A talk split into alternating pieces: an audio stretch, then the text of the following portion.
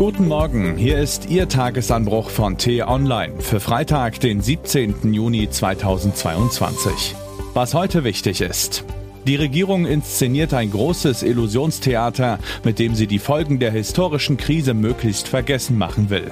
Doch die harten Konflikte stehen uns schon bald bevor.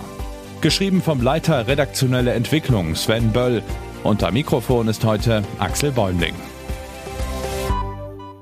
Ein wirklich aufbauendes Thema habe ich heute leider nicht für Sie. Und nein, damit meine ich nicht den Besuch von Olaf Scholz in Kiew.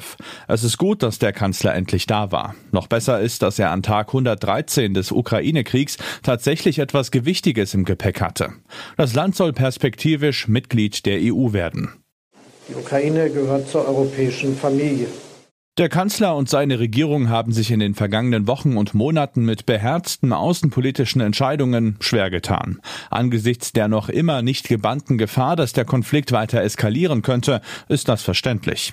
Nicht ganz so nachvollziehbar ist, dass die Ampelkoalition auch innenpolitisch dazu übergegangen ist, unangenehme Entscheidungen zu vertagen.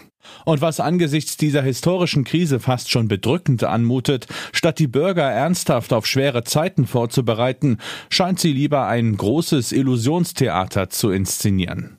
Zweifellos helfen Tankrabatt, 9-Euro-Ticket und Energiepauschale sehr vielen Menschen, die bereits genau rechnen mussten, als die Inflation noch niedrig war. Und dennoch verstört es, wie die Regierung am heile Weltideal festhält. Dieses liebe Bürger, alles gar nicht so schlimm, ist vor allem deshalb gefährlich, weil wir alle uns die dramatischen Folgen der aktuellen Entwicklung nur bedingt bewusst machen und unser Schockerlebnis am Ende wahrscheinlich nur umso größer sein wird. Schließlich ist nicht weniger als die politische und ökonomische Ordnung zerbrochen, die uns in den vergangenen drei Jahrzehnten stetig wachsenden Wohlstand bescherte. Wir bezogen günstiges Gas aus Russland, machten renditestarke Geschäfte, auch mit Autokratien, und ließen uns von den Amerikanern beschützen. Die Sache mit der Energie zum Sonderpreis? Passé. Ob uns nach Russland bald auch China als verlässlicher Handelspartner abhanden kommt? Offen. Was dagegen längst klar ist, dass wir deutlich mehr für unsere äußere Sicherheit bezahlen müssen. Es ist nicht so, als hätten Spitzenpolitiker die Auswirkungen dieser tektonischen Verschiebung nicht thematisiert. Olaf Scholz beschwor eine Zeitenwende, Robert Habeck sagte ohne Umschweife, wir werden ärmer, und Christian Lindner rechnete sogar mit einem Wohlstandsverlust, den auch der Staat nicht auffangen kann. Das alles sind klare Worte. Es gibt jedoch einen Haken. Seine eindringlichste Rede hielt Scholz vor fast vier Monaten. Und die unmissverständlichsten Äußerungen von Habeck und Lindner sind ebenfalls einige Zeit her. Alle drei haben die Probleme zwar auch zuletzt immer mal wieder angesprochen, aber weniger deutlich. Denn sie wollen die beruhigende Wirkung von Tankrabatt, 9-Euro-Ticket und Energiepauschale nicht kaputt machen. Schließlich sollen die Deutschen einen möglichst unbeschwerten Sommer verbringen. Wie meistens werden Probleme durch Verschleppung allerdings nicht gelöst. Im Gegenteil, das Aha-Erlebnis dürfte umso schockierender sein. Theoretisch könnte die Regierung natürlich erst einmal so weitermachen. Eine Überschuldung droht noch lange nicht.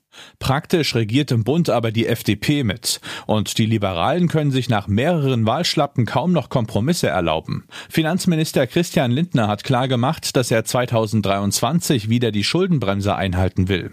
Konkret heißt das, der Bund darf nur noch ein paar Milliarden Euro miese machen und nicht mehr fast 140 Milliarden Euro wie in diesem Jahr. Klar, es gibt derzeit außergewöhnliche Ausgaben, die 2023 nicht mehr anfallen. Aber es existieren eben auch eine ganze Menge Risiken im Haushalt.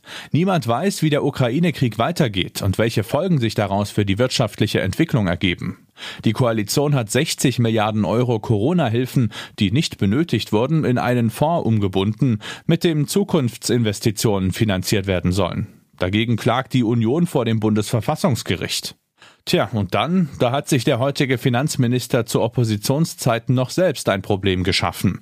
Die Karlsruher Richter müssen auch noch über eine Klage der FDP gegen den Soli entscheiden. Sparen kann man natürlich immer, nur ist das in der Politik besonders schwer. Egal ob man derzeit im Finanzministerium, im Kanzleramt oder im Bundestag fragt, niemand kann so recht erklären, wie Christian Lindner das Kunststück eines verfassungskonformen Haushalts 2023 gelingen könnte. Fest steht nur, dass er ordentlich sparen muss. Und das heißt übersetzt, viele von uns werden die Folgen der notwendigen harten Entscheidungen bald spüren. Was heute wichtig ist. Gesundheitsminister Karl Lauterbach und der Vizepräsident des Robert Koch Instituts Lars Schade informieren ab 10 Uhr über die Corona-Lage im Sommer. Prognose, es bleibt schwierig. Der Münsteraner Bischof Felix Glenn will sich am Vormittag zu der am Montag vorgestellten Studie zur Aufarbeitung des sexuellen Missbrauchs im Bistum äußern. Prognose, es gibt ein hohes Risiko für ernüchternde Satzbausteine wie es wurden Fehler gemacht, aber Ebenfalls am Vormittag konstituiert sich in Schwerin der Untersuchungsausschuss zur Klimastiftung, die vor allem sicherstellen sollte, dass die Pipeline Nord Stream 2 fertig gebaut wird. Prognose, es werden in Mecklenburg-Vorpommern noch einige unschöne Details ans Licht kommen. Das war der T-Online-Tagesanbruch, produziert vom Podcast Radio Detektor FM. In unserem Wochenend-Podcast geht es um die Dienstpflicht für junge Leute nach der Schule und was das für unsere Gesellschaft bringen würde. Die Folge gibt es exklusiv zum Hören schon heute Abend überall, wo es Podcasts gibt.